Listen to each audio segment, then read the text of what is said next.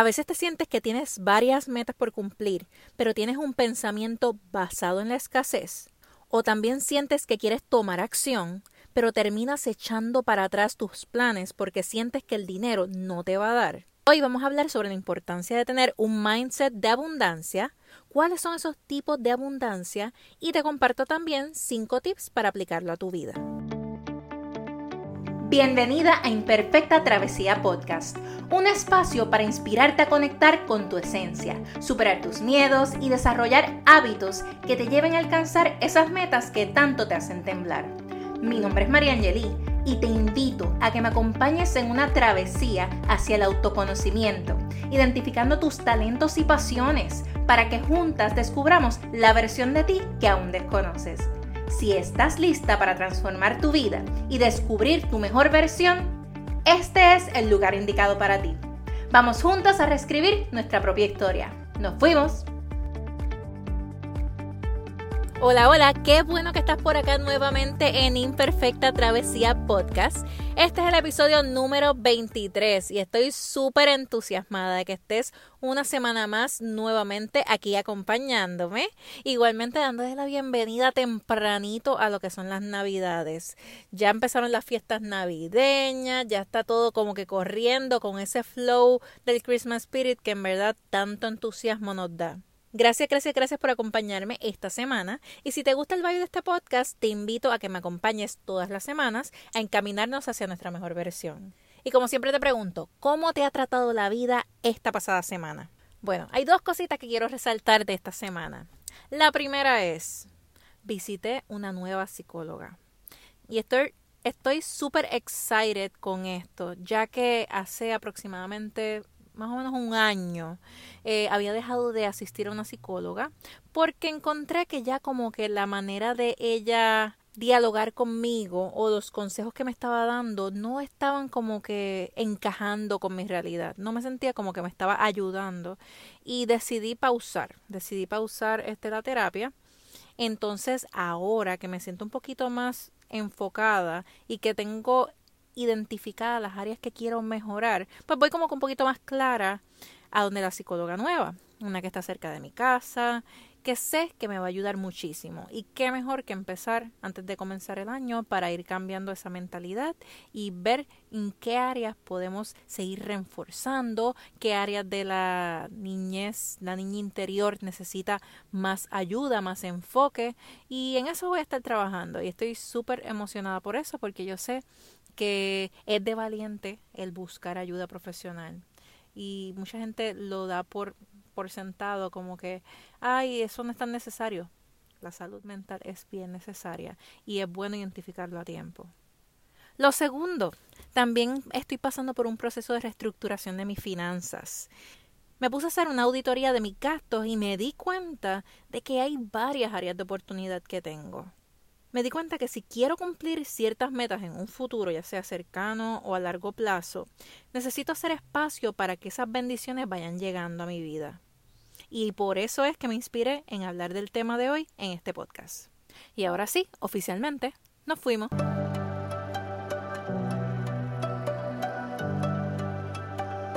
La abundancia nace de adentro, no de afuera. Pero no sé por qué siempre este término se asocia con riqueza monetaria.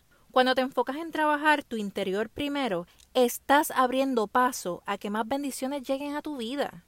La mentalidad abundante surge cuando valorizamos lo que ya poseemos y confiamos de que todo va a ocurrir para nuestro beneficio. Pero María Angeli, ¿esto significa que lo que deseemos para nuestra vida se va a estar cumpliendo? Y la respuesta que te diría es no necesariamente. Cuando tú te desligas del sentir egoísta que instintivamente tenemos los seres humanos en nuestro ADN, te das cuenta de que mientras más agradecida eres ante lo poco, más bendecida serás en el tiempo perfecto. Pero no me refiero al tiempo perfecto para ti, no, no, no me refiero a eso, sino más bien al tiempo perfecto que Dios entienda que encaje con tu propósito en esta vida. Y una de las cosas que últimamente me ha ayudado a ceder un poco el control sobre mi voluntad ha sido el internalizar que cada uno de nosotros tenemos varios propósitos de vida. Creo que el detonante de muchos en esta vida es el encontrar un solo gran propósito de la vida. Así como somos seres multipasionales, repletos de tantos talentos y gustos diversos, nuestra vida se hace mucho más abundante cuando la visualizamos como multipropósito. Es importante el crear un propósito particular en diferentes facetas de tu vida. Mira, ya puede ser la amorosa, en el aspecto laboral, con tus amistades. Tú decides las categorías que quieras crear y en dónde tú quieras crear esos propósitos específicos. Esto te va a ayudar a sentir menos presión por lograr una meta bien importante en tu vida, te dará menos ansiedad y te brinda la flexibilidad de continuar evolucionando y conociéndote durante el proceso. Porque nada es definitivo.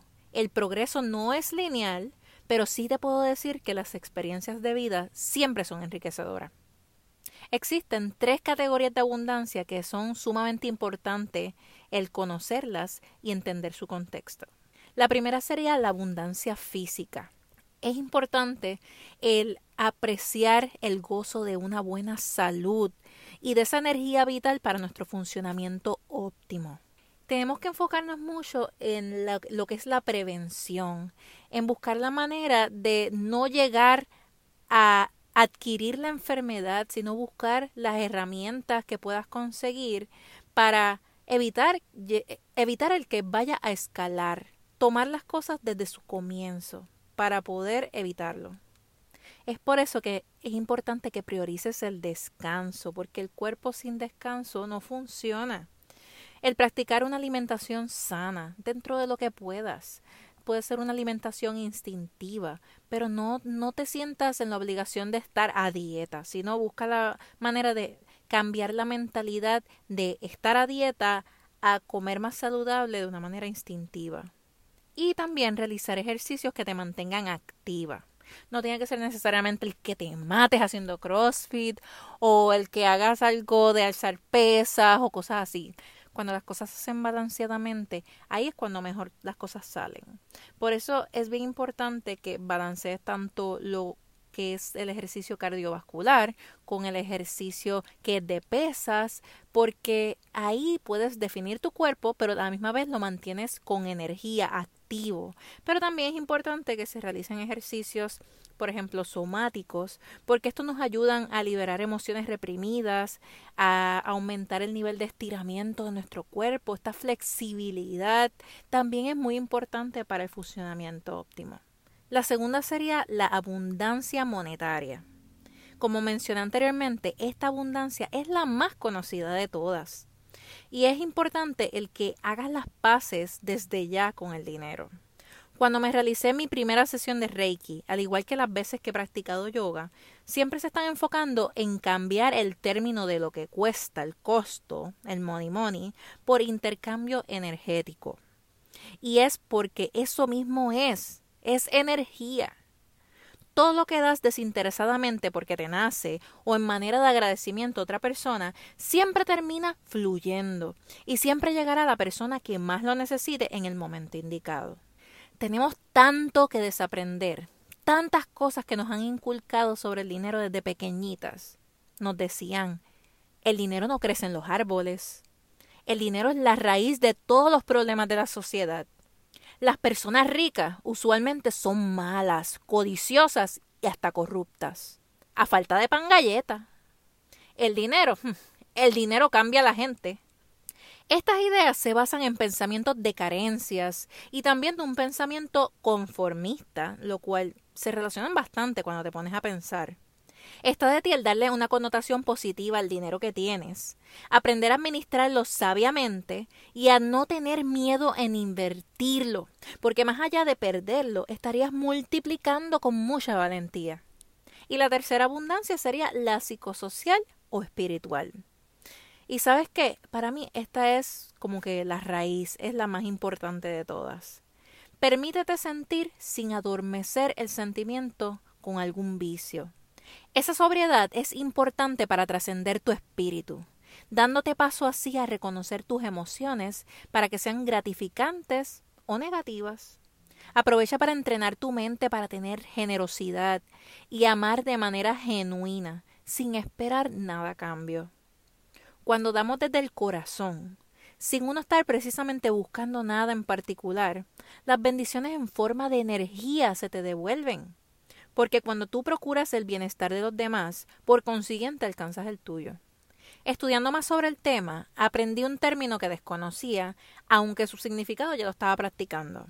Y me refiero a la compersión, que significa estado empático de felicidad y deleite.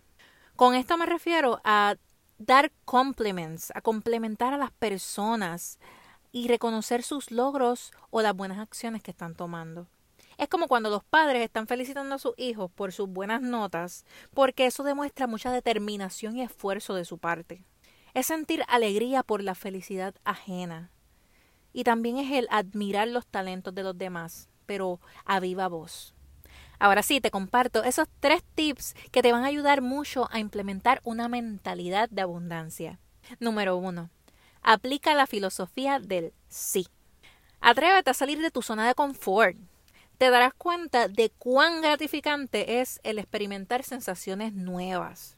Cada vez que hagas algo que sea retante para ti o que sea la primera vez que lo harías porque siempre estarías negándote a hacerlo, terminarás reafirmando la seguridad en ti misma y poco a poco te convencerás de todo el potencial que tienes para ofrecer y también de las habilidades nuevas que estarías creando.